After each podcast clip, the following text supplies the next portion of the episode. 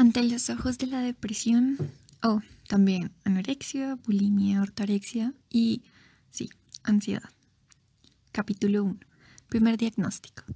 Desequilibrio emocional y trastorno de la conducta. Parte 1. Recuerdo mi primera cita con un psiquiatra. Era el edificio de la Policía Nacional, a las 9 de la mañana, en el 2015. Mi mamá me llevó por urgencias al enterarse la noche anterior de mi estado físico y emocional. Mi papá me escuchó vomitando en el baño, el jueves del 2015 a las 7 de la noche. Llamó a mi mamá preocupado, llorando y le dijo, ¿qué vamos a hacer? Estoy perdiendo a mi hija. Mi hija se va a morir. Nunca quise lastimar a mi familia, la verdad. Por eso me desquitaba conmigo.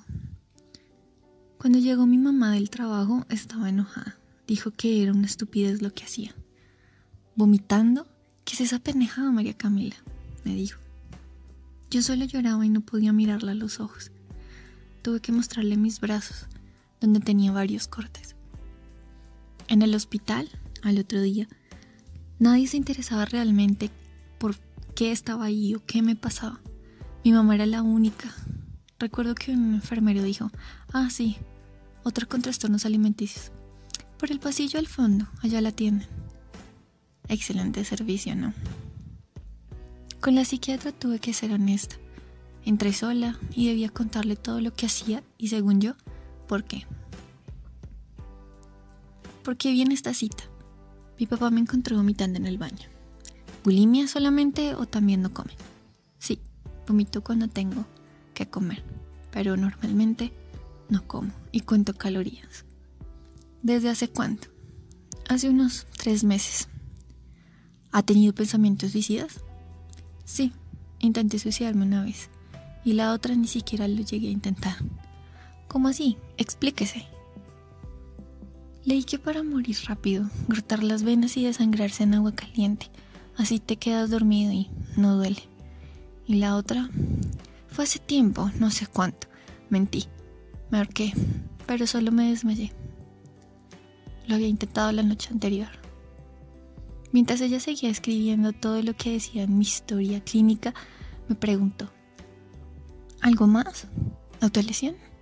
Sí, dije.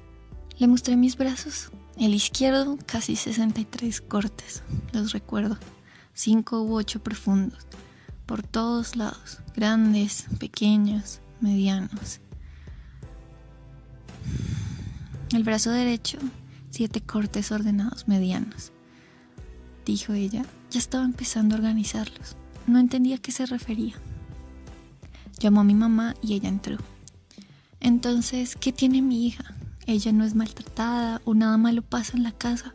Se cohíbe, se aleja. ¿Es moda? ¿Qué le pasa? No, señora. Su hija tomará este medicamento que le ayudará a estar más tranquila, dijo la psiquiatra. Nos dio como cuatro papeles la receta del medicamento, una orden para ver a una nutricionista, una orden para ver a un psicólogo, una cita de terapia para mis papás y el diagnóstico. Trastorno de la conducta y desequilibrio emocional. En ese momento pude entender, no era solo un sentimiento, era algo grave y no era normal sentirme así o hacer lo que hacía. Era consciente que algo estaba mal, pero para mí, en mi mente, ya no era la misma.